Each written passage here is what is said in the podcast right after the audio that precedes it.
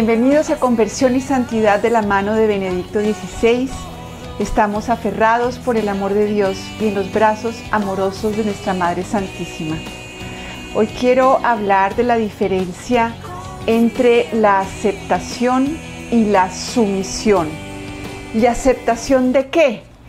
Porque hemos estado hablando de cómo Dios se manifiesta como aquel que aparentemente no tiene poder, como aquel que aparentemente fracasa, pero realmente es desde ahí, desde donde Él nos salva. Y Él es nuestro único salvador.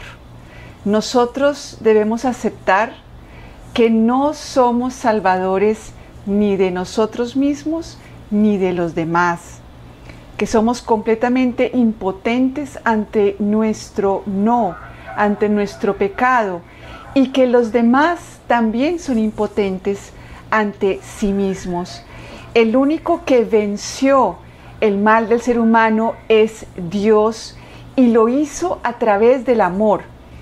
Dice el Papa Benedicto XVI en el libro Mirar a Cristo, Dios transforma el mal con la fuerza del amor.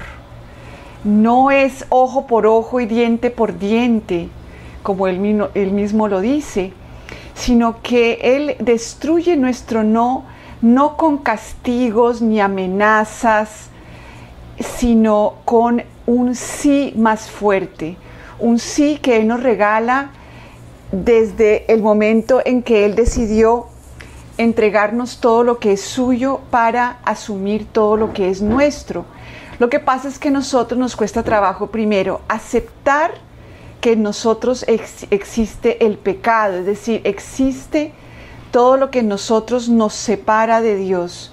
El pecado original tiene dos grandes heridas que nosotros heredamos. La primera, la desconfianza en Dios. ¿Qué quiere decir eso? Que nosotros confiamos más en nuestras visiones, en nuestra voluntad, tanto que andamos creyendo que debemos decirle a Dios cada rato qué hacer.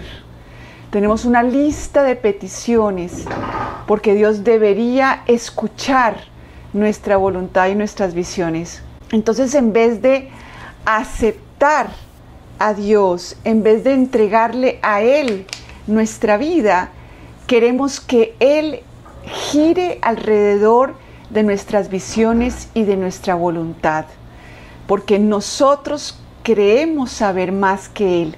Y esto es parte o hace parte de el pecado original cuya primera herida es la herida de la desconfianza en Dios. Adán y Eva se les dijo, no pueden confiar en que Dios les dijo que si tomaban de este fruto iban a morir. Eso no es cierto. En Él no hay verdad.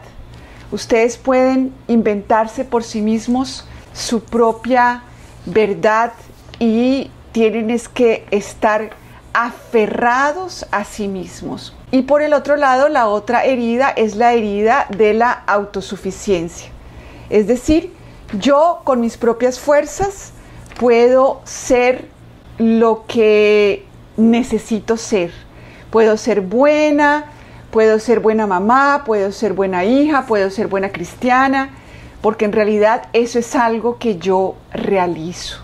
La herida del pecado original es la falta de aceptación de que soy criatura y de que como criatura solamente participo del ser de Dios y de la bondad de Él. Entonces, estamos equivocados respecto a Dios si creemos que Él lo que quiere es que nosotros podamos transformar nuestro mal. Entonces, ¿qué pasa? Que constantemente los seres humanos incluso educamos en el poder de la voluntad.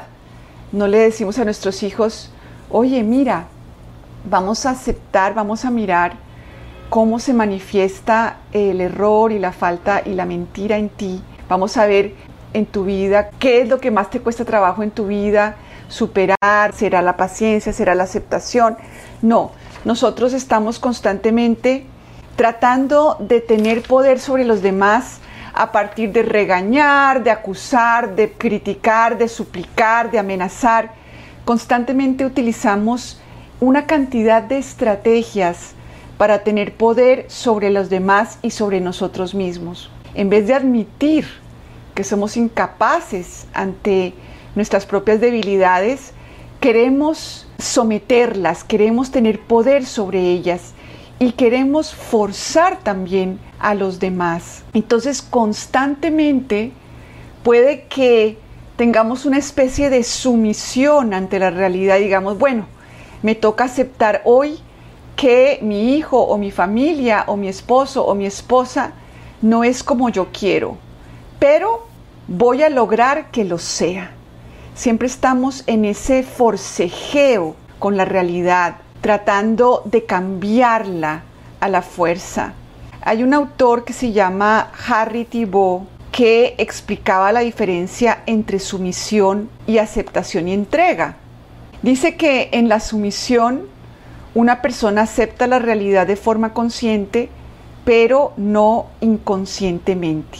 Acepta como un hecho práctico que en el presente no puede dominar la realidad, pero en su inconsciente permanece el sentir ya llegará el día. Entonces, esto no es una aceptación genuina, porque la lucha continúa en un nivel subconsciente. Esta entrega temporal, esta sumisión, hace que persistan las tensiones, pero cuando la capacidad de aceptar funciona también a nivel inconsciente como una entrega, entonces no quedan vestigios de lucha, hay relajación y liberación de las tensiones y del conflicto. ¿Qué son estas cosas que no aceptamos de manera inconsciente? Por ejemplo, puede que hayamos nacido en una familia en donde, por ejemplo, había muchos hijos o muchos problemas y fuimos a lo mejor un poco invisibles para nuestros padres, a lo mejor ellos no estaban disponibles emocionalmente para nosotros.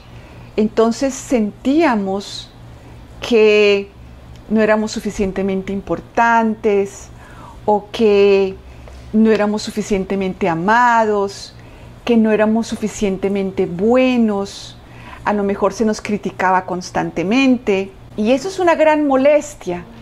Vivir entre humanos siempre implica que no vamos a caerle bien a todo el mundo, que no todo el mundo va a saber comprendernos, que muchas personas nos van a juzgar, implica que las relaciones no son ideales, que por ejemplo entre hermanos puede haber roces, peleas, una mala relación y puede que nosotros en vez de aceptar esta sensación de molestia, de ser rechazados, de ser criticados, etcétera, que nosotros nos sometamos, pero no aceptemos. Entonces, en nuestra vida estamos constantemente en tensión con las personas que nos rechazan, con las personas que nos critican, con las personas que no nos comprenden. Entonces, constantemente estamos en tensión con la realidad y tratando de forzar a los demás para que no nos coloquen en ese lugar incómodo, en ese lugar incómodo del invisible, del poco importante, del incomprendido, del que no pertenece, del criticado, del que no da la talla, del no es suficiente. Y en realidad, pues no podemos ponernos por encima de estas realidades humanas. Así es vivir entre humanos. Pero si esto sucedió, por ejemplo, en una edad muy temprana, cuando éramos muy niños, pues obviamente que esto no se puede aceptar, esto sería muy difícil de aceptar. Aceptar, por ejemplo, que a lo mejor nuestros padres no pueden amarnos, que a lo mejor ellos mismos tienen dificultades en su propia salud mental para podernos amar de manera sana o como corresponde. A lo mejor incluso ahora en la edad adulta tengamos padres que no sepan amar, pero podemos o aceptarlo y creer que detrás de toda esta realidad se esconde el amor de Dios y que Dios, si permite algo malo, entre comillas, es porque siempre puede sacar un bien muchísimo mayor que ese. Entonces nosotros o podemos desprendernos de nuestra desconfianza en Dios, que existe en todos nosotros, porque eso es parte del pecado original. Siempre queremos que la realidad sea diferente.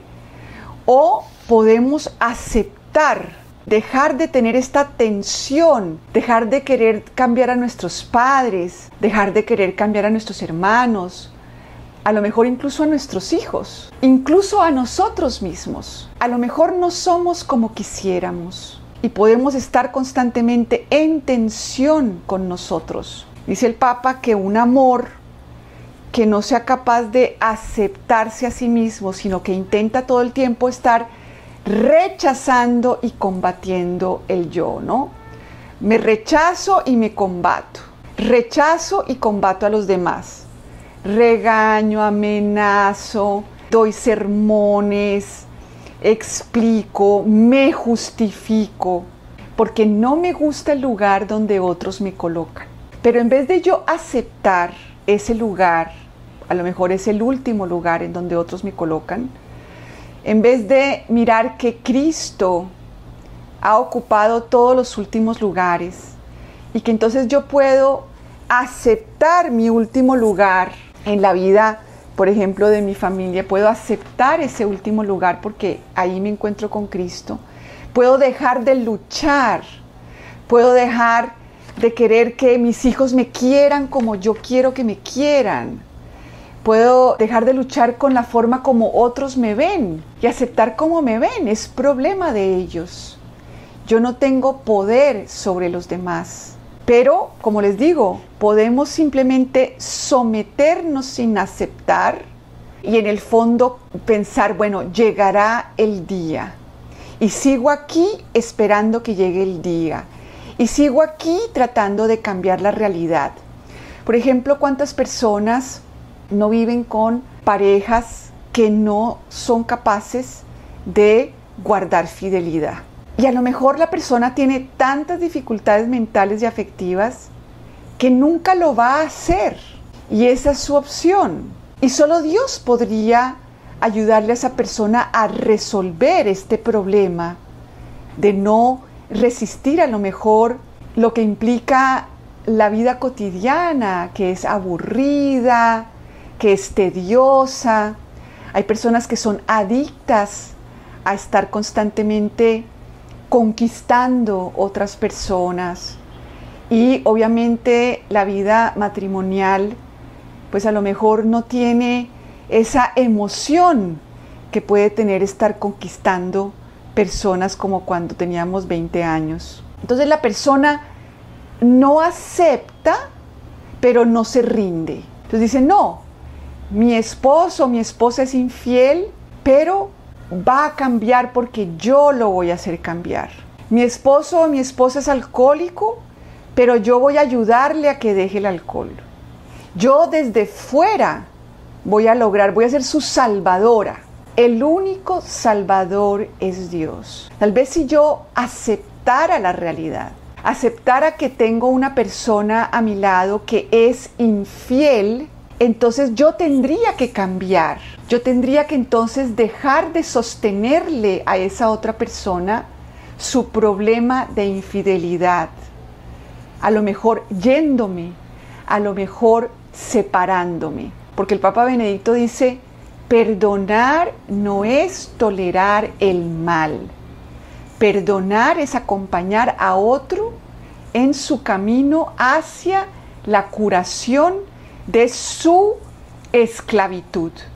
Porque quien peca es esclavo y Dios nos consiguió la gracia de la libertad y esa gracia está accesible para todo el que la quiera. Pero la persona que no quiere entregarse, o sea, aceptar que es esclava del pecado, aceptar que es esclava de sus enfermedades mentales o de sus enfermedades de relación, de sus enfermedades afectivas. El que no quiere aceptarlo, entonces no puede decidirse a hacer algo con eso, a entregarse en manos de Dios para que me libere de todas esas esclavitudes. Porque ahora está de moda creer que no, que es que la fidelidad no es cosa para los seres humanos, que eso es imposible.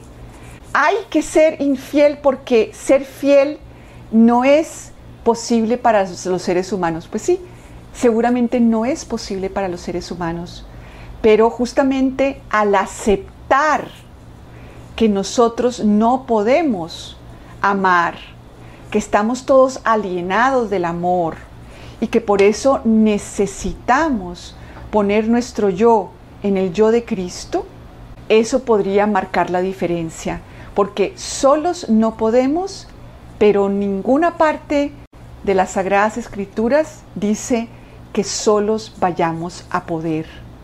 La fe es coexistir con alguien, así como Cristo coexistía con su Padre y con el Espíritu Santo.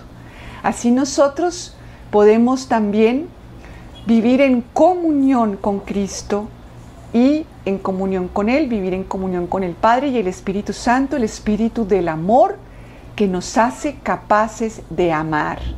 Pero ahí tenemos que resolvernos y el único control que tenemos es sobre la orientación que le doy a mi vida. Yo no soy el salvador de los demás. No tengo poder sobre los demás, ni siquiera sobre mis hijos. Podemos compartir con ellos lo que Dios nos da. Podemos entregar nuestra vida a Dios para que Él a través de nosotros tenga influencia en nuestros hijos.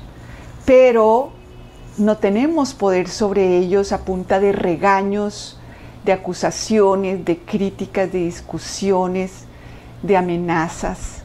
Esa es nuestra forma humana de tener control y poder sobre los demás y ese no es el estilo de Dios. Entonces es importante dejar de luchar contra la realidad para yo cambiar. Si los demás no cambian, yo soy el que tengo que cambiar. Si mi hijo, por ejemplo, pequeño, no puede estar en las clases virtuales sin distraerse, pues entonces yo tengo que quitarle las distracciones, yo tengo que ayudarlo, pero no estar detrás de él queriendo producir en él algo que, de lo que a lo mejor a esa edad no es capaz. Si yo tengo una persona en mi vida que no es capaz de tener una relación amorosa ni conmigo ni con mis hijos, y esa persona no quiere acercarse a Dios para cambiar, entonces el que tengo que cambiar soy yo. Si yo tengo, por ejemplo, personas a mi lado que siempre me están criticando y que tienen una mala imagen de mí, tengo que aceptarlo y buscar el amor de Dios por mí y dejar que esas personas tengan sus ideas, las que quieran tener acerca de mí y dejar de justificarme, dejar de discutir, dejar de guardarles resentimiento, dejar de guardarles rencor. Ellas son libres de tener una mala relación conmigo. Yo lo que puedo hacer es tener una buena relación con Dios, conmigo y con ellas. Y dejarlas libres de no quererme, de acusarme, de... Yo no puedo hacer nada con eso. Ahora, me tengo que yo aceptar, quiere decir que yo todos los días me exponga a estar con estas personas, que las invite a mi casa, esperando que ahora sí me quieran, esperando que ahora sí cambien de opinión porque les voy a explicar cómo yo soy de buena y cómo yo soy de santa y cómo no deberían tratarme así. No, yo no tengo poder ante los demás. Pobre alma en pena, el que todo el tiempo anda criticando, rechazando, abandonando a los demás. Pobre alma en pena. Y su propio pecado se encargará de esa persona. Yo no tengo que hacer absolutamente nada, mucho menos vengarme ni hacer ojo por ojo, diente por diente. Eso no me corresponde. Eso es estar siempre tratando de ocupar el lugar de Dios. Y el lugar de Dios o lo ocupa Dios o lo ocupo yo. No lo podemos ocupar los dos al mismo tiempo. ¿Qué es ocupar el lugar de Dios? Estar siempre pensando que la realidad debería ser diferente. Como le decía yo el otro día a una mamá, es que mi hija, que ya es adolescente, no quiere estudiar y entonces yo tengo que estar encima porque va a perder las materias. Bueno, tú haces lo que puedas, pero a veces hay que confiar en que nuestros hijos también tienen su propio Dios que los cuida. Así como Dios se ocupa de mí, Dios se ocupa de mis hijos. Y a veces tiene que dejarnos sumergirnos en nuestras debilidades para que querramos que Él nos eleve por encima de ellas. Y eso sucede con todos los seres humanos. Yo no puedo ocupar el lugar de Dios y saber cómo es que debe desarrollarse el camino de conversión y santidad de mis hijos, de mi pareja, de mis papás, del país y de la iglesia. Yo no debo ocupar el lugar de Dios a menos de que quiera y entonces Dios no podrá actuar a través de mí. Entonces miremos nosotros cuáles son esas molestias contra las cuales constantemente queremos luchar, qué es lo que no queremos sentir. No queremos sentir que las personas que queremos sufran.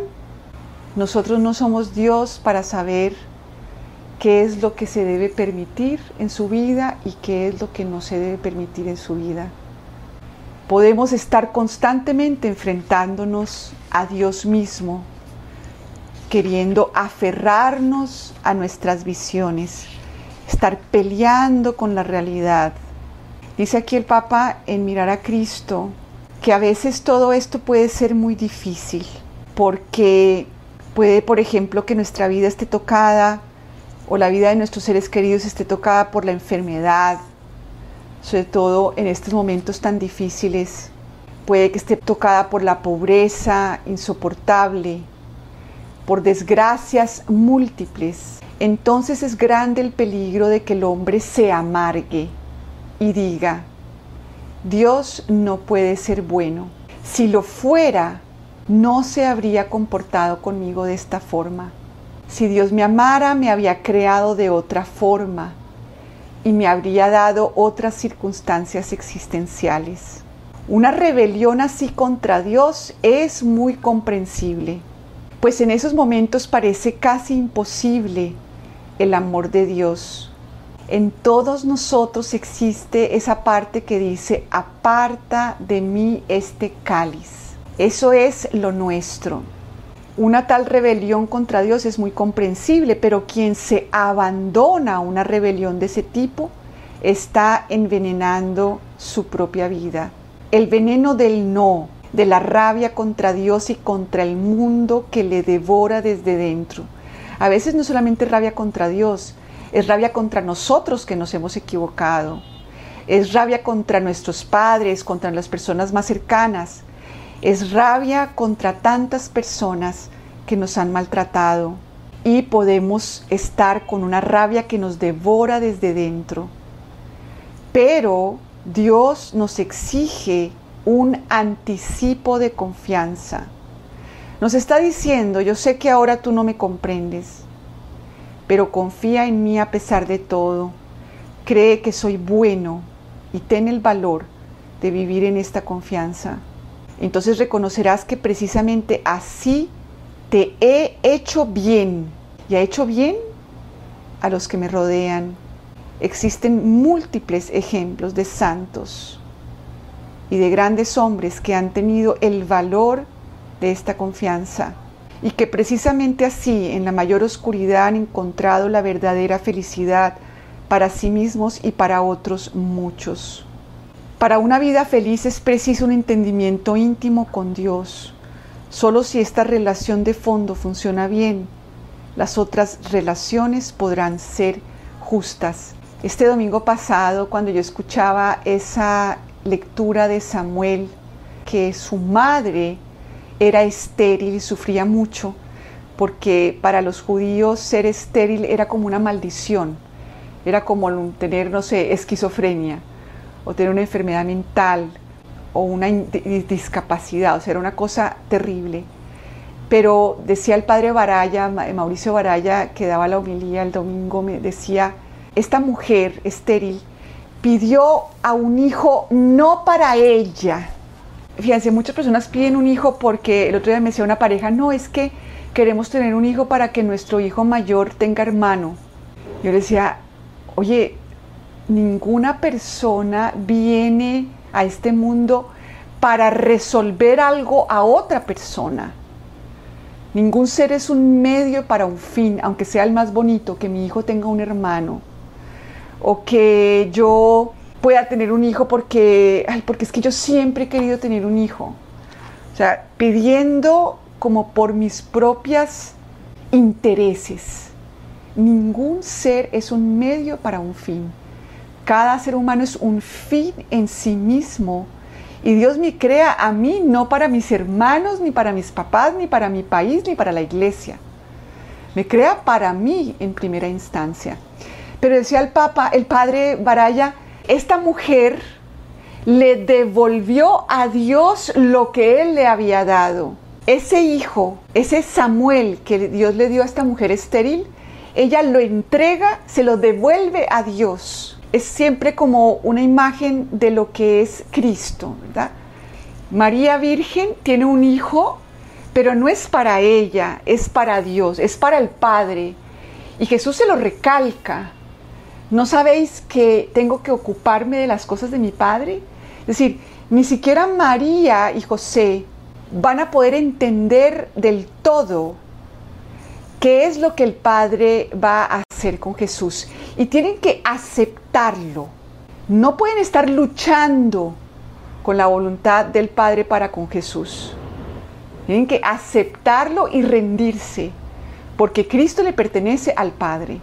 Y pensaba yo, ¿qué cosas de mí que Dios me ha dado no le he entregado yo a Él?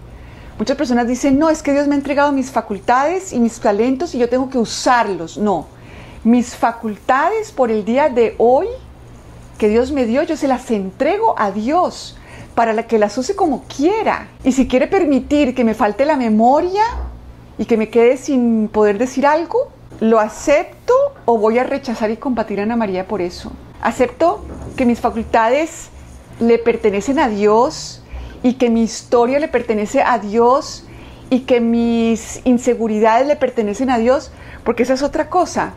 No solamente lo que Dios nos da, tenemos dos opciones, o yo me lo apropio o yo se lo entrego, lo que Él me da, es decir, mi vida, mi existencia, mis facultades, mi cuerpo, mi alma, mi espíritu, mi corazón y mi mente. ¿A quién le pertenecen? A mis intentos de cambiar el mundo, a mis intentos de prever el futuro, estar todo el tiempo pensando, pensando, pensando en cómo yo quiero que sucedan las cosas, pensando, pensando, pensando cómo es que yo quiero que Dios cambie las cosas y todo el día estar pidiendo, pidiendo, pidiendo, pidiendo, apropiándome incluso de mi oración. Eso es, digamos que el nivel de lo que Él me da. Pero hay muchas cosas que Dios no nos dio. La desarmonía con Él, todo lo que nos separa de Él, la muerte, la enfermedad. Nada de esto nos lo dio Dios. Eso es obra nuestra. Dios no es el autor del sufrimiento, del dolor, de la muerte, del coronavirus, ni nada por el estilo. Dios no es el creador, no nos dio ni no nos da nada de eso. Sin embargo, en Cristo quiso tomarlo sobre sus hombros, hacerse responsable de eso. Si Dios no hubiera sido garante de un no por parte del hombre con todas sus consecuencias, no habría creado el mundo. ¿Por qué se atreve a crear seres humanos libres que pueden decirle no con todas estas consecuencias nefastas, porque él estaba dispuesto también a tomar eso sobre sus hombros y a vencer el mal con el bien. Solo en la última cena Dios transforma todo el mal, su posible muerte, su posible estado de sufrimiento, de angustia, de sensación de que está olvidado y rechazado por Dios y abandonado por Él, o sea, todo eso que es nuestro, Él lo convierte en algo suyo con lo que Él se entrega al Padre. Es decir, Cristo le devuelve al Padre, al ser humano, con lo que le había dado, es decir, con su humanidad, porque Cristo asume nuestra humanidad y nuestras facultades, asume un corazón humano y unas facultades humanas y un cerebro humano y una vida humana desde la gestación, pero también asume todo lo que no era de Dios. De manera que yo también puedo devolverle eso que no me dio a mí. Puedo vivir mis dificultades sola o con Él. Puedo vivir mi muerte sola o con Él. Puedo vivir mi enfermedad y la de mis seres queridos sola o con Él. Pero Él me dice, tú decides, ¿quieres poner a mi disposición tu mal aceptado? Porque es que tengo que aceptar, Ana María tiene mala memoria. Ana María tiene mala memoria. Y lo acepto. Y entrego esa mala memoria en manos de Cristo para que Él la maneje como Él quiera. Y yo dejo de pelear con mi mala memoria. Tengo que aceptar que tengo una cantidad de huellas de mi infancia llena de estrés. Y que eso tiene huellas en mi psique, en mi cuerpo y en mi espíritu. Desde Adán y Eva hay huellas de eso. Pero yo o lucho contra eso o lo pongo, se lo devuelvo a Dios. ¿Por qué? Porque Él quiso tomarlo para que Cristo en la Eucaristía se lo entregue al Padre y el Padre responde dándome una nueva vida resucitada ya desde la tierra. Una nueva vida que no es simplemente mi trabajo psicológico sobre mis heridas, el trabajo espiritual para mi sanación, psicológico. No, es para mi santidad, para yo nacer de lo alto, en el ritmo y como Dios lo quiera. Yo le entrego a Él mi camino de sanación y santificación. O me lo apropio y estoy todo el tiempo peleando con Ana María, rechazándola y combatiéndola. Son dos orientaciones completamente diferentes. La fe o la idolatría el creer en mis estrategias o en que solo Dios es capaz de vencer mi mal por medio de su amor, pero yo no puedo ni tener una visión de cómo eso va a suceder, ni lo puedo acelerar, ni lo puedo forzar. O sea, a mí me aterra la gente que cree que tiene que orar así como con, ay, con esa angustia y con esa cosa. O sea, con eso yo voy a forzar o acelerar o, o Dios quiere que yo entre en un estado de ansiedad para pedirle porque si no Él no me va a oír. Esas son todas ideas muy extrañas de Dios que no tienen nada que ver con este Dios bueno que tiene nuestra vida en sus manos, que ya la tomó en Cristo y que solo quiere que yo acepte que yo no sé lo que es bueno para mí, como los niños. ¿Qué tal un niño de dos meses creyendo que tiene que decirle a la mamá todo lo que tiene que ser el buen cuidado de un infante? ¡Qué estrés! Solo los niños entran en el reino de los cielos. Aceptemos quienes somos para poder entrar en relación con el Dios que es. Y revisemos si en nuestra vida hay sumisión o aceptación. Es importante dejar de luchar también, digamos, poder reconocer nuestros defectos de carácter, nuestras debilidades, pero no con ese optimismo humano de mañana lo trabajo, mañana voy a creer mi mejor versión, mañana voy a confiar mejor en Dios. No, hagamos eso que hizo la mamá de Samuel, devolverle a Dios lo que le dio y nosotras como cristianas, porque obviamente ella todavía no estaba después de la encarnación, sabemos que Cristo en la Eucaristía toma también lo que Dios no nos dio, es decir, todo lo que nos separa de Él, todo lo que nos separa de nosotros mismos y todo lo que nos separa de los demás, y revisemos la diferencia entre sumisión y aceptación. Dios mediante, nos encontramos en otra oportunidad. Un abrazo fraterno. Gracias a todas las personas que participaron y que nos escribieron. Quedamos con María.